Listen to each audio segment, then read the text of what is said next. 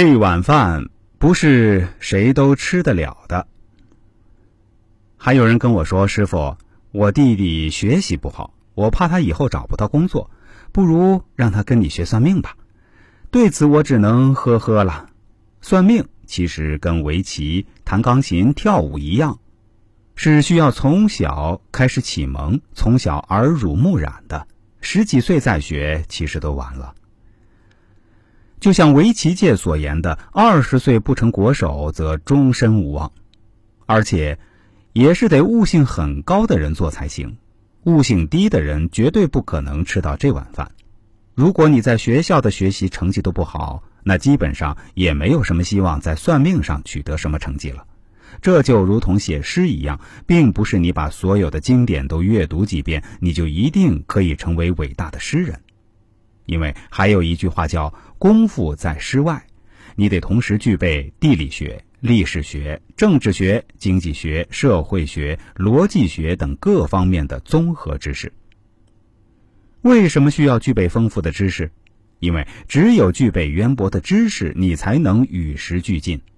我也说过，命理是灵活的，而不是僵化的。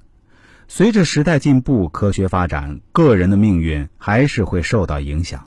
最典型的就是国家计划生育政策的调整，就会影响你子孙后代的数量；还有医学的进步，也会影响你个人的寿命。国家和社会经济的发展会影响你的财运。我这里的顾客中，医生的比例是非常高的。如果按照唯物主义的理解，那不应该这样啊。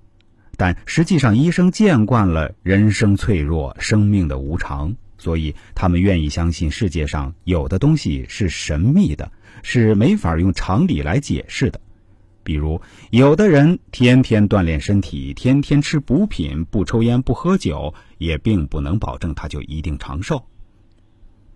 有一种观点认为，我们平日里不喜欢吃的菜，肯定是会排斥的。说明我们的身体在这一方面的营养天然不那么稀缺，而我们每个人都会有一些自己特别喜欢吃的东西，说明这种营养是我们天然所欠缺的，大脑会自动暗示我们多吃点儿。